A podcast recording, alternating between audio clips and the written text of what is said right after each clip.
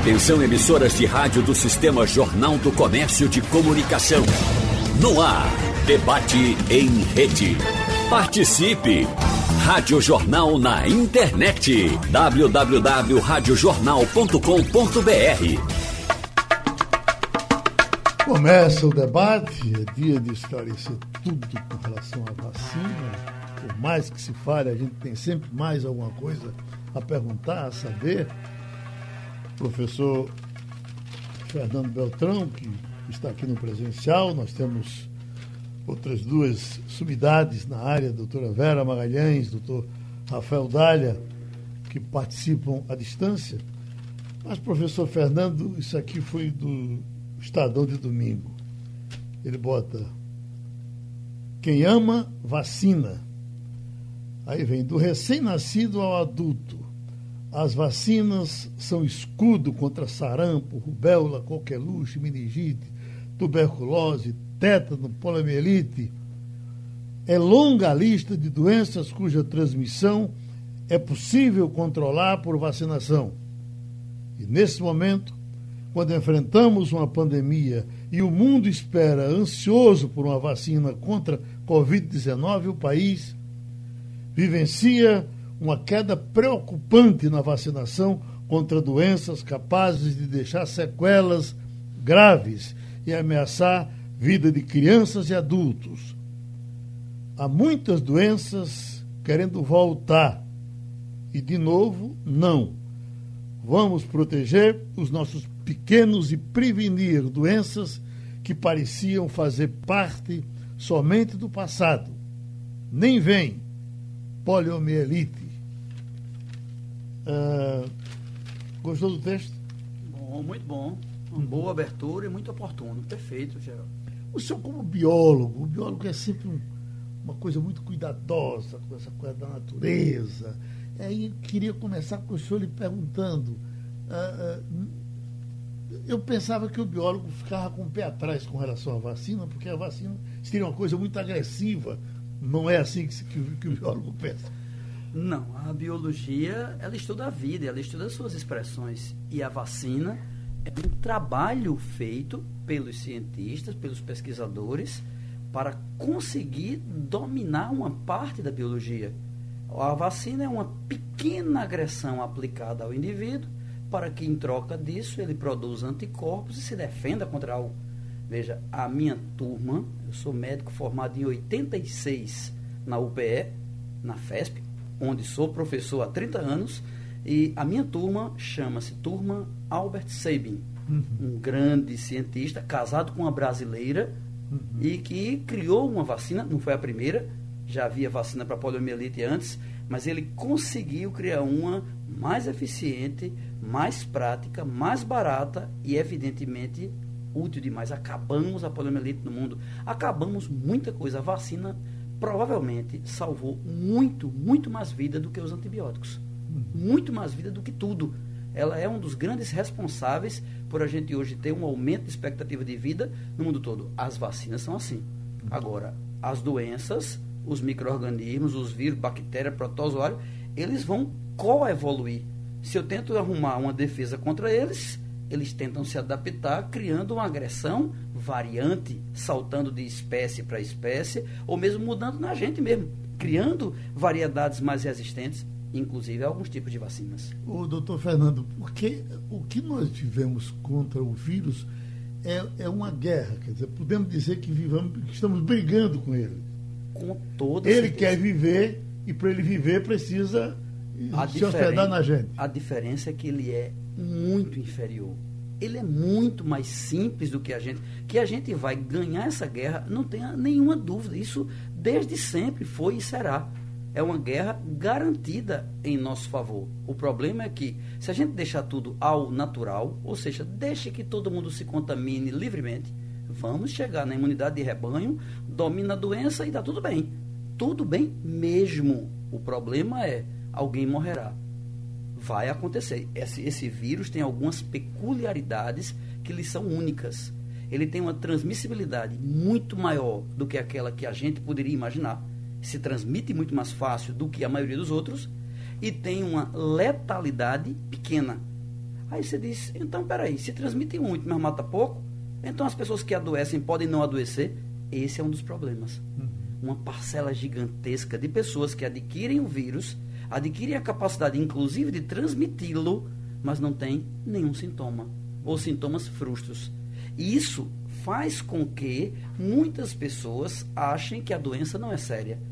É feita poliomielite quase 80, 90, 95% das pessoas que adquirirem a poliomielite, imagine que eu chegue numa tribo indígena isolada com o vírus da polio, daquelas pessoas, de 100 pessoas, 99 não vão ter nada, vão ter uma pequena diarreia. Uhum. O maior sintoma de poliomielite, é uma pequena diarreia. Só que 1%, ao invés de diarreia, o vírus sai do intestino hum, e vai lá para a medula espinhal. E vai lá e impede o indivíduo de se movimentar. Ele vai ficar o que a gente chamava na infância da gente, aleijado vai ter a paralisia infantil. Então é uma doença que pode matar e que pode alejar, que pode alijar. Alijar vem de alijar, quer dizer, separar, excluir, botar o indivíduo como um inválido. Veja como é que era chamado antigamente, que é o indivíduo com a poliomielite. Acabou isso no mundo, a vacina acabou isso. Eu pergunto ao senhor, e uh, quando a, a, a, quais as consequências de uma vacina uh, mal sucedida, que uma vacina que não dá certo? Aquela coisa que se falava de talidomida, que as pessoas, aquilo teria sido uma vacina errada? De jeito nenhum. Talidomida não tem nada a ver com vacina. Talidomida era uma droga, um remédio, um medicamento, como surgem medicamentos novos todos os dias. E o medicamento entrou em uso sem os testes suficientes. É um bom exemplo, uhum. porque o teste precisa ser bem cuidadoso. Depois que acaba a tal fase 3, todo mundo está falando da fase 3 agora, né? Que se faz testagem em humanos. Virar uma fase que é a fase 4 onde você vai ver se tem efeitos tardios, negativos. A talidomida era uma droga e ela foi liberada para uso geral e mulheres grávidas tomando talidomida havia uma ação e no bebê.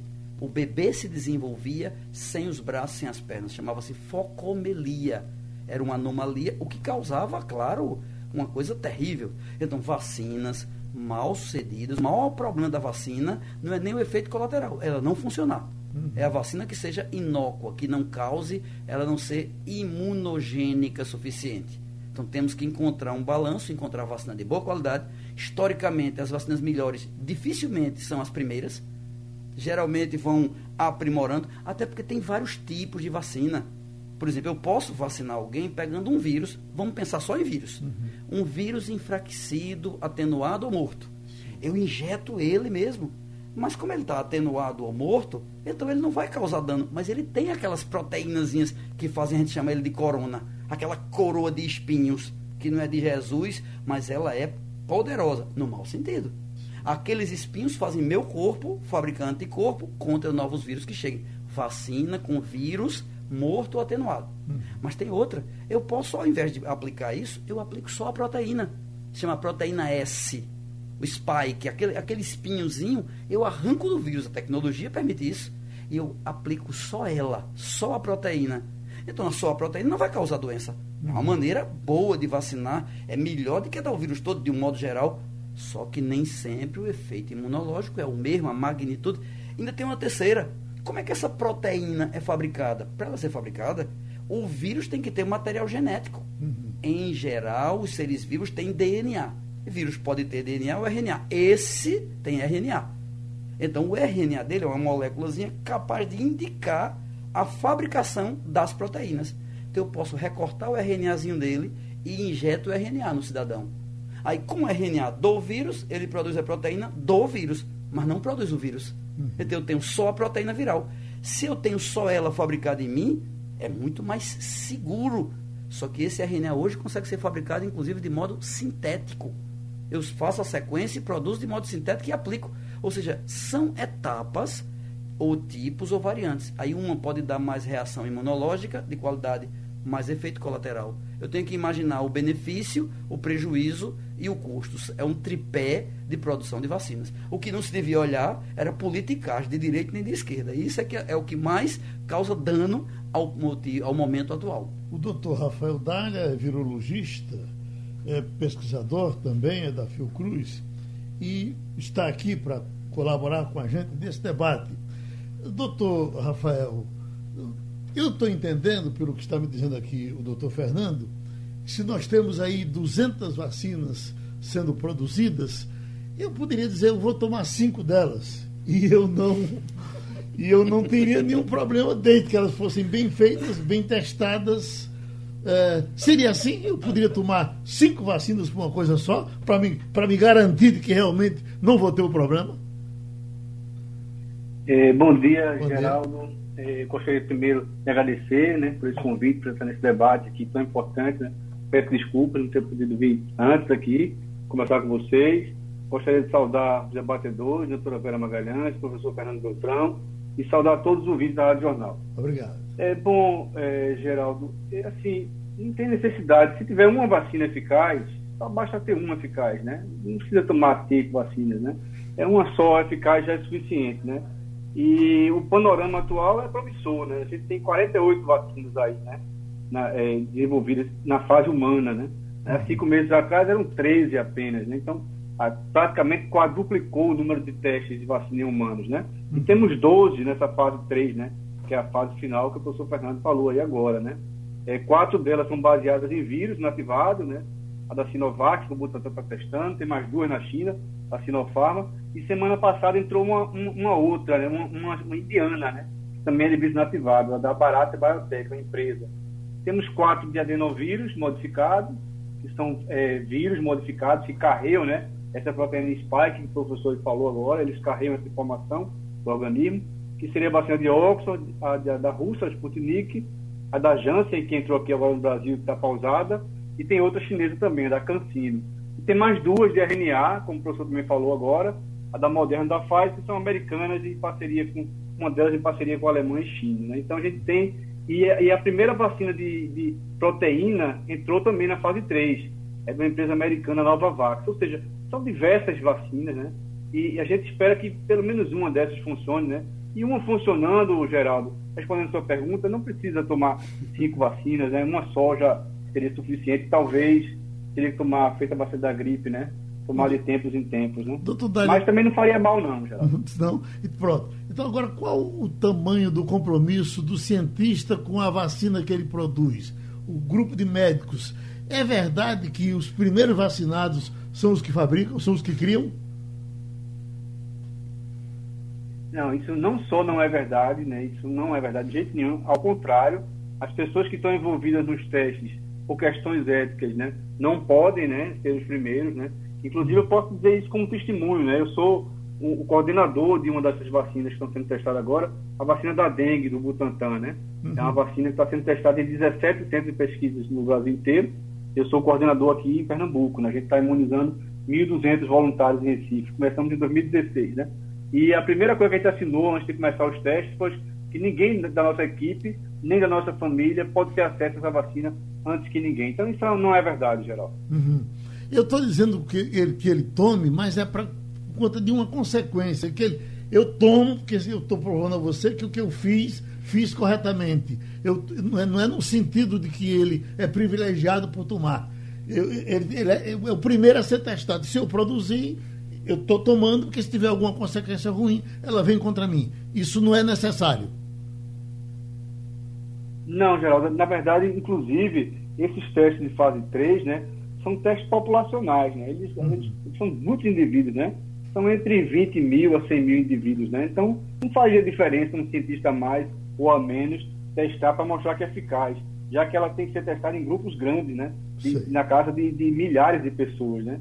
Uhum. Então, antes de, ir passar para a fase 4, que é essa fase de liberação para a população humana. Então, não faria sentido o cientista dizer uma pessoa só, eu tomei, estou mais seguro. Não, não tem senso, é a coisa de. é populacional, sabe? Deixa eu rodar um pouco mais a roda e chegar em doutora Vera Magalhães. Doutora Vera, o que se diz das, das vacinas é o seguinte: é, podemos ter já a partir de dezembro. Aí o danado é que sempre que está pertinho acontece alguma coisa, joga-se mais um mês para frente, outro mês para frente e vai em frente. Quer dizer, nós poderemos ter essa vacina daqui a três meses, poderemos ter eh, lá para junho do ano que vem, ou poderemos nunca ter, porque tudo dá errado e nessas 200 que estão sendo criadas e nessas 46 que já estão em andamento, com, com testes mais, mais, mais aproximados. A senhora, então, no seu palpite, vamos ter essa vacina em quanto tempo? É, bom, dia, bom dia, Geraldo. Bom dia a todas e todos. Veja bem, Geraldo, eu acredito que vai haver uma vacina eficaz, exatamente porque existe um esforço da comunidade científica mundial utilizando todas essas plataformas que foram descritas por Rafael. Então, é possível sim que exista uma vacina, e principalmente porque os dois primeiros é, é, é, fases da vacina, elas foram promissoras, tá certo? Nós estamos agora na fase 3, que provavelmente vai trazer, assim, alguma delas boas notícias. Agora, veja bem, os mais otimistas dizem que no primeiro semestre do, do próximo ano, 2021, a gente pode ter uma vacina pelo menos. Mas a gente sabe que, historicamente, uma vacina para ser produzida e realmente ter demonstrado segurança e eficácia, o tempo geralmente é de quatro anos a mais assim é, breve que teve esses resultados foi quatro anos. Mas agora, como existe todo um esforço mundial no sentido de consegui-la, é possível que consigamos antes. Eu acredito que até 2022 a gente já tenha boas notícias em relação à prevenção do coronavírus por meio de vacina.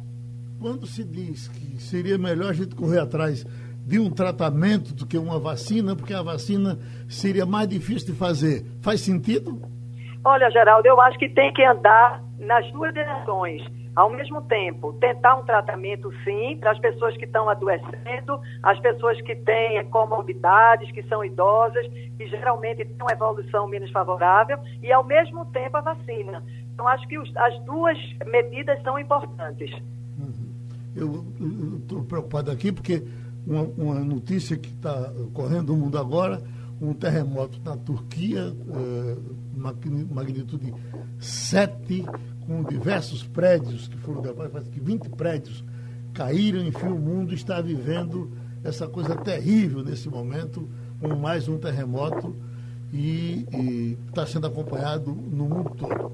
Turquia, Grécia, quatro mortos ao menos, 120 feridos e a gente fica observando algumas imagens que estão aparecendo, uma coisa chocante, uma coisa muito agressiva.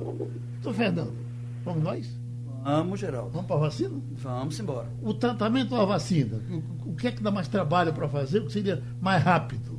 As duas coisas. As Antes duas... das duas, a oração. Primeira coisa é o cuidado com a própria saúde, a higiene, por exemplo, há alguns anos a gente teve uma epidemiazinha de H1N1. Lá a gente poderia e deveria ter feito uma campanha absurda, valia a pena parar um feriado, parar uma quarta-feira o país e ensinar a população a lavar as mãos 12 vezes ao dia, com água e sabão, há alguns anos. Criar hábitos, o hábito do distanciamento, o hábito do uso da máscara, nesse contexto é muito importante o hábito da higiene, o hábito do cuidado da alimentação, da dormida, da atividade física, do banho de sol. Tudo isso é útil. E claro, e o tratamento, a gente hoje tem, veja, para essa doença existe tratamento para todas as fases. Nenhum, tudo que tem muitas coisas tratando é porque nenhum é perfeito. Certo. Sempre assim, qual o melhor remédio para dor de cabeça? É Tilenol, é AS, é dipirona. Quando tem várias coisas é porque nenhum é o perfeito. Então, existem tratamentos e existem vacinas em curso. É investir tudo que a gente puder nos dois, é aplaudir os que estão fazendo isso e torcer que seja rápido. Evidentemente que com medicação, veja, a gente tem aprendido essa doença. Essa doença, seis meses atrás, era uma ilustre desconhecida, se falava de uma gripe. Hoje se sabe que tem componente imunológico, componente genético, componente microvascular, componentes paralelos que a gente não sabia ela começa a atacar determinados indivíduos mais do que outros, determinados grupos mais do que outros, e nunca se estudou tanto uma doença como se está estudando essa. Então, é uma doença que tem desafiado a humanidade e que tem desafiado em todos os aspectos no aspecto político, econômico e biológico, médico. Então, eu acho que a gente está vivendo um tempo difícil, complicado, mas frutos desse tempo surgirão em todos os campos da vida pergunta que é, eu sempre me faço, por que com tanto bem que a vacina fez à humanidade e até nesse começo de programa aqui, o que já foi dito, por que todo mundo não corre a favor dela? Ainda temos antivacinistas e aqui para nós, você encontra gente até é, evoluída, gente que você diz, poxa, esse camarada tão inteligente assim, mas ele não é contra a vacina. Eu já encontrei médicos importantes, humanistas até, olha, não toma porque acontece isso ou aquilo. E agora, com essa possibilidade de cada um chegar e fazer o seu discurso, a gente vai trazer uma reportagemzinha rápida sobre a, a, a internet e o uso para falar contra a vacina. No vídeo intitulado A Marca da Besta, o apresentador entrevista uma médica argentina. Ela afirma que Bill Gates patenteou um microchip com o número 666, programado para controlar a mente das pessoas, e que a vacina contra a Covid-19 iria infectar pessoas com o vírus capaz de destruir a capacidade delas de acreditar nas religiões. A publicação, com 940 mil visualizações, está no topo de uma lista feita pelo Instituto de Estudos Avançados da USP de Ribeirão Preto, que mapeou 65 vídeos publicados em 37 canais entre os dias 2 de março e 21 de outubro. Juntos, os vídeos tiveram quase 4 milhões de visualizações. Menos de 8% das publicações tinham algum tipo de alerta sobre o conteúdo e quase a metade deles está monetizada. O YouTube tem uma política sobre a disseminação de informações médicas incorretas sobre a Covid-19, que não permite a publicação de vídeos sobre vacinas contrários ao consenso de especialistas, de autoridades locais de saúde ou da OMS. A plataforma informou que já removeu mais de 200 mil vídeos que violaram essa política. Combater a divulgação de vídeos com notícias falsas tornou-se uma questão de saúde saúde pública, porque a ação de grupos negacionistas ou anti-vacinas enfraquece as campanhas de imunização e, diante do cenário atual de pandemia, o problema se torna ainda mais grave. Doutor Rafael Dália, fazer o que para convencer ao antivacinista? É impossível convencê-lo? Olha só, Geraldo, não, não, é impossível não. Eu acho que esses fake news aí, né, já melhorou muito, né? Já tem agora órgãos regulatórios, né, que estão checando a veracidade das informações, né? É um desserviço mesmo, né? um desserviço genocida, né? Então eu peço a todos os ouvintes aqui que chequem as fontes, né? Antes de compartilhar. Imagina você, né? Já existe um movimento anti-vacina Covid-19, mesmo antes da primeira vacina estar no mercado, né? Uhum. Isso é grave, né? Tem um estudo publicado em setembro na revista The Lancet, né? Que mostrou que países, né? Têm diferentes índices de rejeição, né? A Albânia, por exemplo, 74% da população da Albânia diz que não vai vacinar. Né? No Brasil estava em 12%, Iraque 5%. Né? Tem uma pesquisa agora do Poder Data, são duas pesquisas na verdade, eles fizeram 2.500 ligações para 488 municípios né, do Brasil, 27 unidades da federação, né, e coletaram dados. Coletaram os primeiros dados entre 6 e 8 de julho. Né? Em, em julho, 85% da população brasileira dizia que ia vacinar com certeza. Né? Apenas 7% dizia que não iriam tomar e 8% não sabiam informar. Em 26 de outubro a 28, esta semana, repetiram a mesma pesquisa e 63% disseram que vão vacinar, ou seja, mais de 20% das pessoas que diziam que ia vacinar com certeza não querem mais vacinar, ou seja, isso é preocupante, né?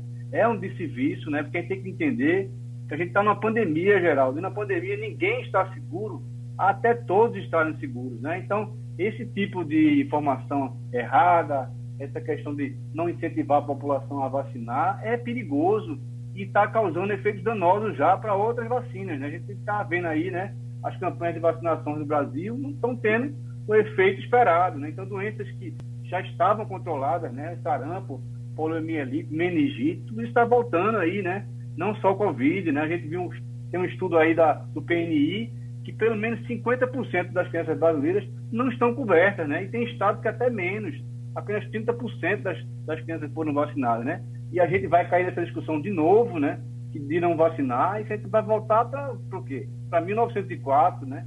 Quando teve a revolta da vacina, que Oswaldo Cruz tornou obrigatória a vacina da varíola, foi uma confusão no Brasil, né? Depois foi revogado, mas a população por si só entendeu que tinha que vacinar diante do aumento dos casos de varíola, né? Então, nessa época também tinha fake news, né? Que essa vacina era nociva, que, enfim, uma vacina que era obrigatória na Inglaterra há 100 anos atrás, né? De, de ser obrigatória no Brasil, né? Desde 1796. Então, é difícil, né? A gente tem que combater. É, e, assim, essa discussão, de discutir se a vacina vai ser obrigatória ou não, a gente tem que pedir clareza nos dados, né? Que ela é segura e eficaz mesmo, sendo, tem que ser compulsória mesmo, Geraldo, porque vacina não é uma iniciativa individual, né? É, é, populacional, né? A população precisa se proteger como um todo. A partir do momento que você diz que não vai se vacinar e pronto, você não tem comprometimento nenhum com a sociedade, né? Então, é uma discussão que não devia nem sequer ser politizada, né? é, os dados da OMS mostram aí que 3 milhões de pessoas por ano são salvas por vacina diretamente, né? Fora as que são é, beneficiadas de forma indireta, né? Pela, pela questão da famosa imunidade de rebanho. Então a gente está voltando às trevas, digamos assim. O senhor, já que o senhor entrou na história, é, o caso de Rui Barbosa, que essa confusão com Oswaldo Cruz, foi com Rui Barbosa, que era senador nesse tempo. Aí ele pergunta, Rui Barbosa era, era antivacinista ou era somente contra a obrigatoriedade de vacinar? Ele era contra a obrigatoriedade. Não só ele, como Olavo Bilac também, né, uhum. né, que era outro poeta, eles eram contra vacinar. Mas Sim. eu acho assim que é, a quantidade de informações que se tinha em 1904, eu acredito que era bem menor do que hoje, né? A, a, disseminação de informação era mais limitada. Se usava cartas, né, Geraldo? Não tinha WhatsApp, internet, nada disso, né? Quer dizer, era mais difícil você ter acesso a boas informações naquela época, né? Certo. E hoje não tem essa desculpa mais, né? De 120 anos atrás. Né? E só complementando, não era só a questão da varíola. Naquela época era, era a peste bubônica, a febre amarela, né? Tinha fotos nos jornais da foto da morte carregando uma foice, né? Porque as pessoas morriam e eram carregadas por caminhões na rua, mortas por essas doenças, né? Uhum. E em 1973 se fundou aqui o Programa Nacional de Imunização, né? O PNI, que foi pelo governo militar, né? Que o governo militar naquela época acreditava na pesquisa, na ciência, né? Hoje o PNI é responsável por 30 milhões de doses anuais, né? Tem 26 vacinas gratuitas, né? Em 86, né, a gente viu aí que teve uma baixa de adesão de adultos de vacinação, né? E medo das crianças. Fizeram aquela campanha publicitária famosa do Zé Gotinha, né? Sim. Era o, o principal alvo era combater a poliomielite, ou seja, aí se retomou é, essa questão da vacinação. E hoje, em 2020, por incrível que pareça, a gente tem essa versão aí, tupiniquim, né? Do movimento No Vax, né? São pessoas que tratam como a Covid como se ela não existisse, né? Como se não fosse uma pandemia, né? Ignora mesmo, né? E reduz a importância de vacinas, que eu repito mais uma vez, salva 3 milhões de pessoas por ano, né? Isso põe, está pondo em risco, Geraldo, pelo menos três décadas de esforço de imunização no Brasil, né? A gente não devia estar aceitando isso e nós que somos formadores de opinião temos que combater isso, entendeu? É usar rádios, usar todos os meios para acabar com isso. Isso é uma irresponsabilidade, tá? Isso é um, um genocídio que estão promovendo para a população. Doutora Vera Magalhães, acho que devo fazer mais de cinco anos que a senhora veio aqui para um debate, a senhora e mais duas colegas, tratar justamente disso, da questão da vacina e, e, e o receio de que as pessoas estavam, ah, aos poucos, um pouco relaxando com a vacina. Esse debate foi feito nessa intenção, de dar uma sacudidela. Quer dizer, e, e, agora o que a gente está sabendo é que está havendo um recuo, parece que maior até do que aquele daquele, daquele tempo. Sim, Geraldo, é inacreditável, né? Porque a gente pensa que já tem uma coisa mais ou menos definida, a humanidade anda a passos lentos, mas a gente já tinha superado essa discussão, não é? Porque realmente eu trabalho com doenças infecciosas, eu vejo o drama que são essas doenças e fico realmente muito surpresa com as pessoas que se negam a vacinar, porque foi através da vacina que a gente conseguiu controlar e superar inúmeras doenças infecciosas. Então, isso não é uma opinião, isso é uma constatação científica. Então, isso é inquestionável. Entende? Então as pessoas voltam para uma discussão, inclusive com mentira, colando, é, jogando as chamadas fake news. Então não existe um compromisso com a verdade. E isso aí não é só uma questão de opinião, isso leva à morte, à morte de milhares de pessoas, entendeu? Prejuízo dessas pessoas. Então realmente eu acho inadmissível.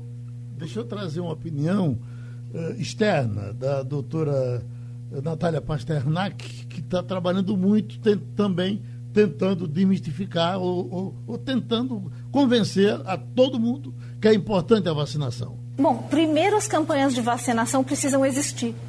É, faz muito tempo que a gente não vê boas campanhas de vacinação sendo veiculadas não só nas mídias sociais, mas em rádio, TV. Uh, quando, quem lembra do Zé Gotinha? Gente, traz o Zé Gotinha de volta. A gente precisa de campanhas que sejam mais empáticas com a sociedade, que cheguem mais nas pessoas, que toquem mais as pessoas, que emocionem e que principalmente mostrem como era um mundo sem vacinas. Porque muita gente esqueceu. A gente está vivendo um momento onde a maior parte das pessoas nunca viu uma criança com pólio, nunca viu uma criança morrer de sarampo. Então, as vacinas acabam sendo vítimas do seu próprio sucesso.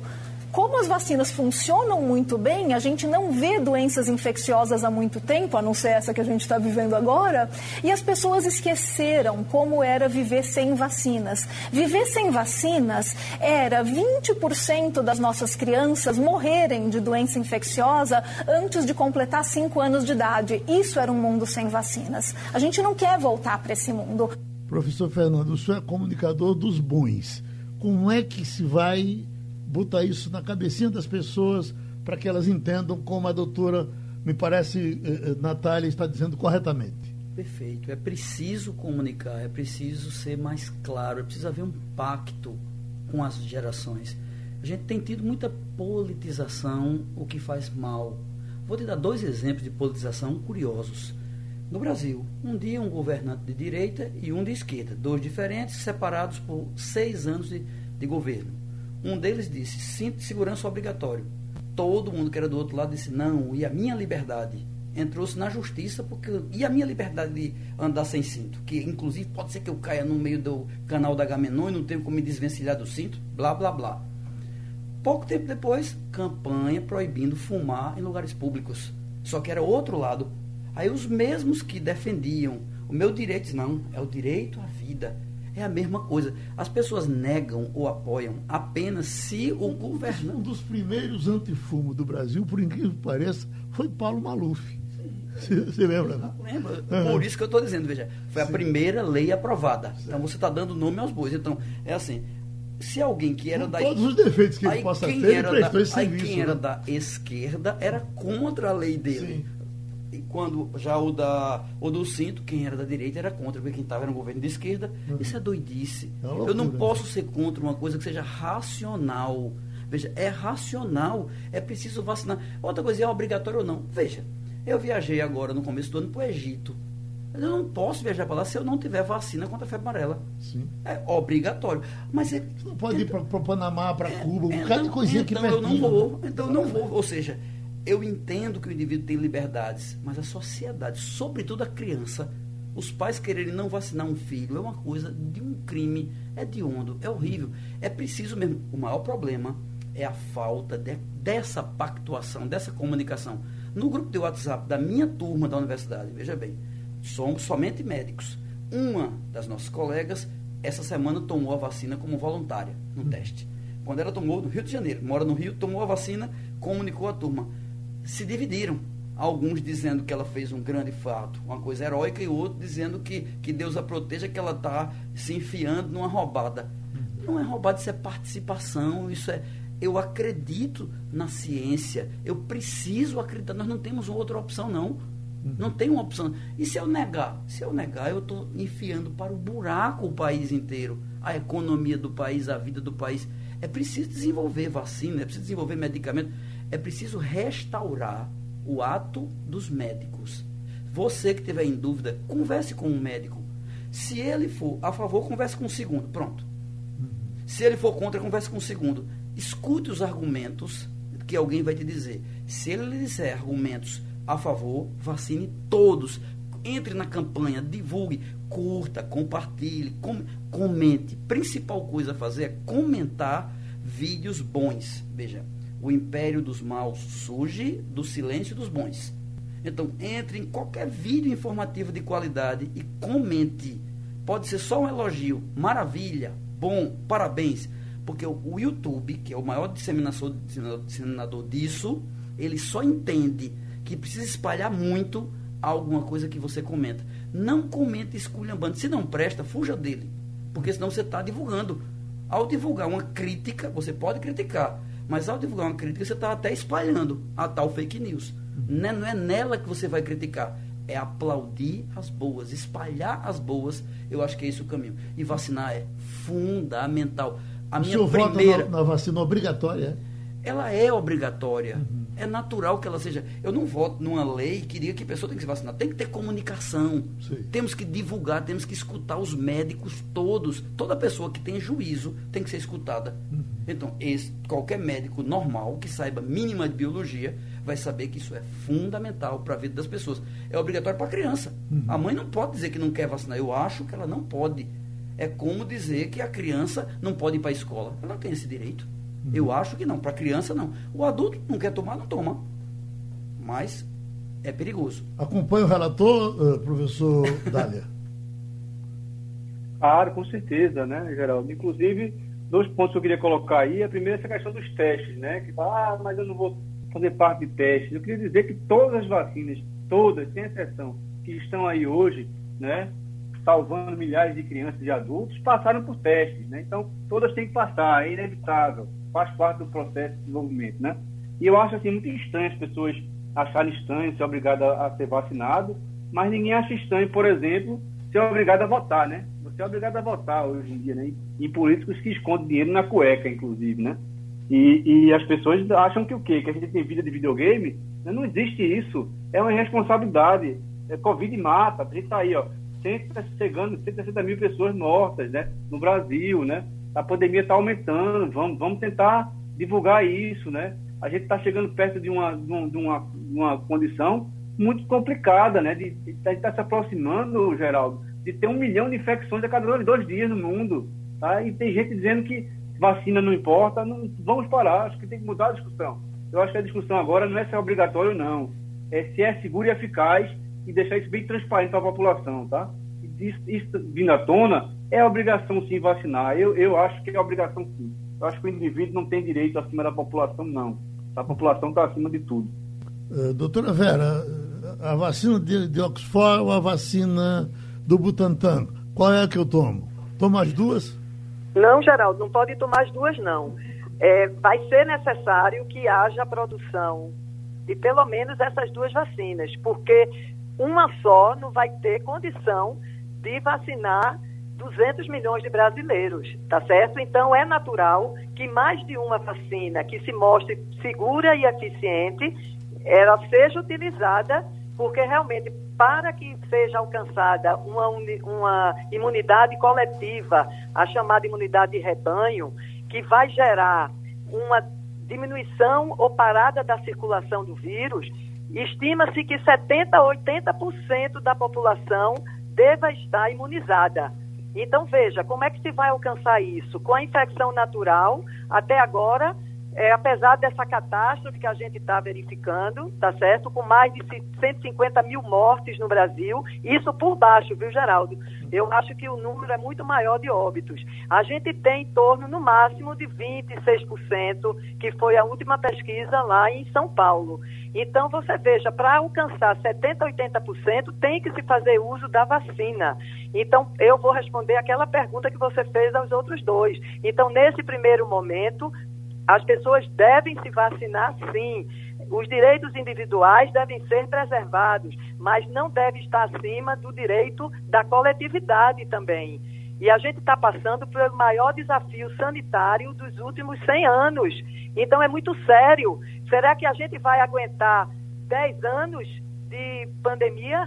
A economia e todo o resto, a retomada da vida, como é que vai ser? Então, a vacina será um recurso fundamental para que a gente possa controlar essa pandemia. Hum. Doutor Fernando, uh, a minha vacina ajuda na sua vacina? Muito, uhum. muito. A prevenção de um colabora com a de todos. E a razão é bem simples. É que se eu, imagine que eu sou um indivíduo brilhante que a luz bate em mim e reflete, e que a vacina me torna opaco. Então, quando eu sou um dos que estou vacinado, eu não sou uma cadeia, mas o vírus não se interessa por mim, não faz nada se chegar em mim. Chegar em mim, perdeu o tempo dele. Então, ali uma cadeia acabou. Se eu transmitiria para dois, e dois levariam para quatro, e quatro levariam para oito, eu já estou salvando oito vidas cuidando da minha. Não é só a minha. Eu estou impedindo, estou agindo cirurgicamente na cadeia de disseminação viral. É claro que o ideal é que todos sejam vacinados. Isso é muito importante. Porque às vezes a pessoa pensa, mas veja, se eu não tomar e todo mundo tomar, eu estou livre. É verdade. É verdade. Se eu tiver um rei e o rei com medo mandar aplicar em todo o seu reinado, ele está livre. Porque não chega até ele. Mas isso não é uma atitude correta e justa. O correto é o todo é tão importante para a gente quanto a vida. É a vida de a vida dos estranhos. Se meu vizinho não se vacina, é ruim para mim. Para tratar de coisas que estão surgindo, informações novas que estão surgindo sobre essa doença aparentemente nova. Por exemplo, esse, essa história contada com um bebê que nasceu recentemente. Um bebê nasceu com anticorpos contra o coronavírus num hospital na Espanha. O recém-nascido teve resultado positivo para a Covid-19, mas um segundo exame mostrou que ele já não apresentava o vírus e tinha a defesa contra a doença. A principal hipótese levantada pela equipe médica é que tenha ocorrido a transmissão vertical, em que o bebê adquiriu os anticorpos pela placenta da mãe que tinha testado positivo para o coronavírus. O infectologista Renato Kifuri explicou que os bebês costumam receber uma série de anticorpos no final da gravidez. Aquela mãe que teve catapora, cachumba, sarampo, rubéola e até Covid, nesse cenário onde ela está grávida, ela pode sim transferir esses anticorpos para o bebê que já nasce com algum grau de proteção. Um estudo divulgado ontem por uma equipe de cientistas internacionais revelou que uma variante do coronavírus, que teria surgido entre trabalhadores no nordeste da Espanha em junho, se espalhou rapidamente por grande parte da Europa desde o verão na região e é a responsável pela maior parte dos novos casos da doença. Ainda sem revisão independente, a pesquisa não confirma se a nova cepa teria ligação com a segunda onda da Covid-19 no continente. Essa notícia lhe chama a atenção de alguma forma, doutor Fernando? Claro, a coisa mais importante aí é todo bebê recebe, sim, da mãe para o filho, um monte de anticorpos. Mas ele não recebe a capacidade de fabricar os próprios, não, viu? Ele não, não adquiriu dentro do tutano do osso dele, da medula óssea, célula de memória para ele produzir os dele. Por isso que o, o, calendário de vacinação da gente, quase tudo começa com dois meses. E não logo no nascimento. Só uma vacinazinha se dá no nascimento. Porque ele nasce bem coberto, bem protegido. O próprio leite materno ajuda a proteger. Agora, esse bebezinho não vai produzir anticorpo por conta própria. Ele não está imune para o resto da vida, não. E a questão de uma nova cepa, sim, o vírus é de RNA. RNA é muito débil, é muito lábil. Ele sofre mutações e pode e deve haver várias cepas aparecendo, aparecendo, aparecendo durante um bom tempo. Doutor Dália, esse lhe surpreende de alguma forma? A questão dos anticorpos maternos, não, que é, assim, a, é muito normal, né? Nos primeiros meses de vida, o bebê, toda a resposta imune dele é baseada nos, nos anticorpos da mãe, né? Só depois é que ele vai ter a maturação da resposta imune dele. E só lá para os quatro anos é que ele vai ter uma resposta mesmo equilibrada, né? É, e com relação às variantes de, de, vírus, é muito normal, né? Os vírus, eles vão passando de organismo para organismo, né? Cada, cada indivíduo que ele infecta, ele, ele sofre mutações ao acaso. Essas mutações podem ser, conferir uma, é, uma maior virulência, ele pode ficar mais forte, mas ele pode também enfraquecer, Geraldo. É aleatório, é o acaso, né? Inclusive, ah, os próprios surtos de coronavírus que aconteceram em 2002 2012, né? O SARS-1 e o MERS, eles mataram algumas pessoas, mas depois desapareceram, né? Uhum. É, a gente não ouve mais falar disso, né? A pandemia, a, a, a, não, foi, não chegou a ser uma pandemia, né? Ela, ela, ela acabou, né? E, e, vários cientistas alegam que isso pode ter acabado por algumas mutações é, que não, não tiveram sucesso para os vírus, né? Eles foram perdendo a capacidade de infecção. A gente espera muito que o coronavírus tivesse isso, né? Mas é difícil falar isso, porque até porque, como a taxa de transmissão está muito alta, ele tem muitos ambientes para se multiplicar. Então, mesmo que alguns percam sua eficácia, outros vão aumentar. Então, quanto mais a gente reduzir a transmissão, eu acho que fica melhor para a gente sair dessa situação. Essa história, doutor Rafael Dália, de carga viral, carga viral, isso é feito beijo? Um beijo na testa é muito diferente de um beijo na boca?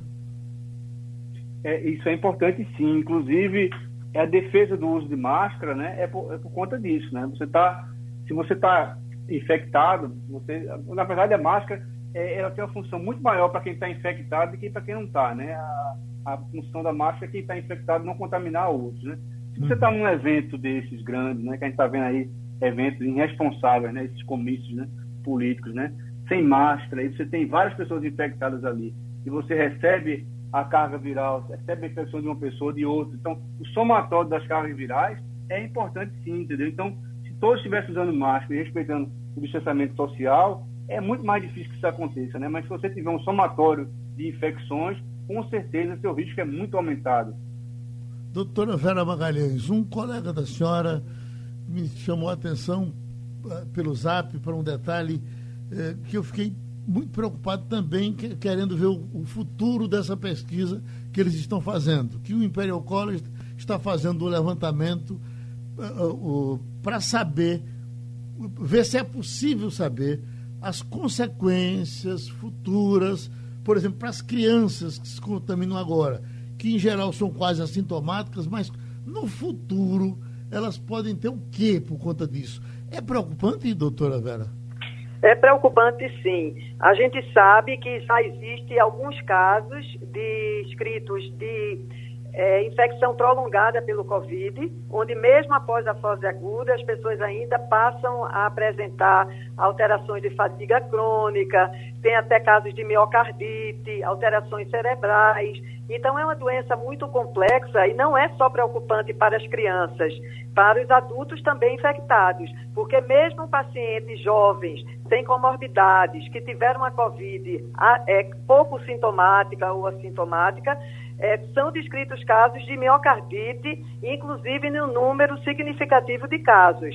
Então, a gente tem que realmente ficar bem alerta e daí reforça a importância da vacina. Outra coisa que eu gostaria de enfatizar, essa imunidade que é desenvolvida por a maior parte, acha-se que a maior parte dos indivíduos infectados é, pelo SARS-CoV-2, ela é temporária e certamente de curta duração tanto que já estão sendo notificados casos de reinfecção.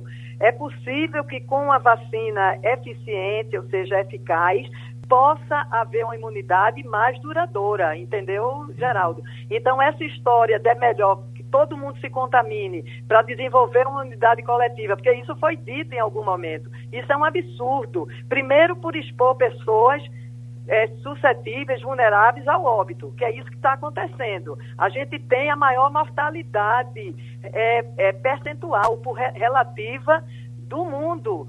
É o maior país que houve morte, é, o país que houve mais mortes de profissionais de saúde. Entende? Então, em números absolutos, quem está à frente no, em, em, no número de mortes por Covid é os Estados Unidos. Mas é, se a gente considerar 100 mil habitantes, é o Brasil. Então, é muito sério. Então, isso reforça a importância da vacinação e a gente investir numa vacina eficiente ou eficaz contra a Covid. Muito obrigado. Esqueçam o que foi dito aqui pelo doutor Fernando Beltrão, biólogo, pela doutora Vera Magalhães, infectologista, pelo doutor Rafael Dália, virologista.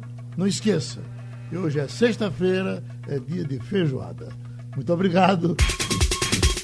Sugestão ou comentário sobre o programa que você acaba de ouvir, envie para o e-mail ouvinte@radiojornal.com.br ou para o endereço Rua do Lima 250, Santo Amaro, Recife, Pernambuco.